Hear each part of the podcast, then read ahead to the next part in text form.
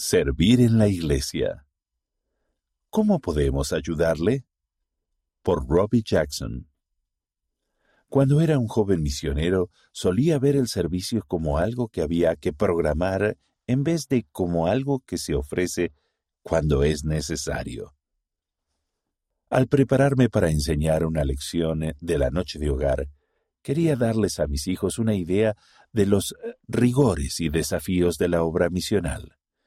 Cuando abrí mi diario misional para buscar un ejemplo adecuado, encontré el resumen de un día nada atípico. Primero, mi compañero y yo fuimos a ver a María, que estaba lavando la ropa. ¿Podrían regresar más tarde esta mañana? nos preguntó.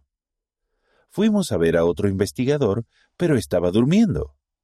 Cuando regresamos a la casa de María a las once treinta de la mañana, aún estaba lavando la ropa. Luego, a las tres de la tarde, teníamos una cita con otro investigador. Cuando llegamos, él estaba preparando grasa. Estoy muy ocupado en este momento, nos dijo. ¿Pueden volver más tarde? Regresamos a la casa de María, pero ahora ella estaba lavando los platos. Luego fuimos a visitar a otro investigador llamado Junior, que estaba ocupado cocinando. ¿Qué les parece si vuelven mañana? nos preguntó. Escribí en mi diario personal. Tratamos de planificar muy bien. Nos esforzamos por cumplir con nuestras citas. Hacemos un plan B y un plan C y oramos en busca de inspiración. Tiene que haber un modo más práctico de ayudar a la gente. Al releer esas experiencias desde un punto de vista más maduro, me causó gracia. La lección que había querido enseñar a mis hijos acerca de desarrollar tenacidad para afrontar las desilusiones ahora parecía menos importante que la lección que acababa de aprender.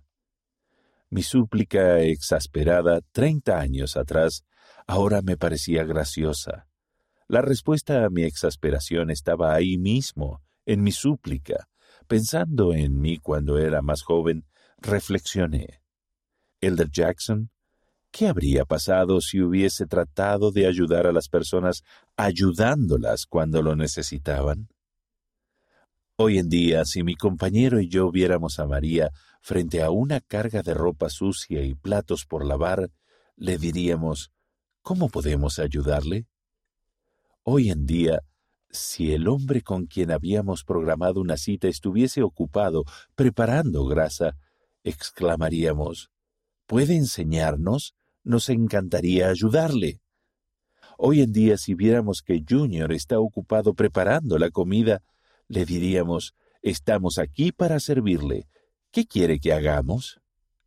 Cuando era un joven misionero, solía ver el servicio como algo que había que programar en vez de como algo que se ofrece cuando es necesario. Hoy trato de enseñar a la gente en cuanto al amor de Jesucristo, demostrándoles su amor. El autor vive en Utah, Estados Unidos.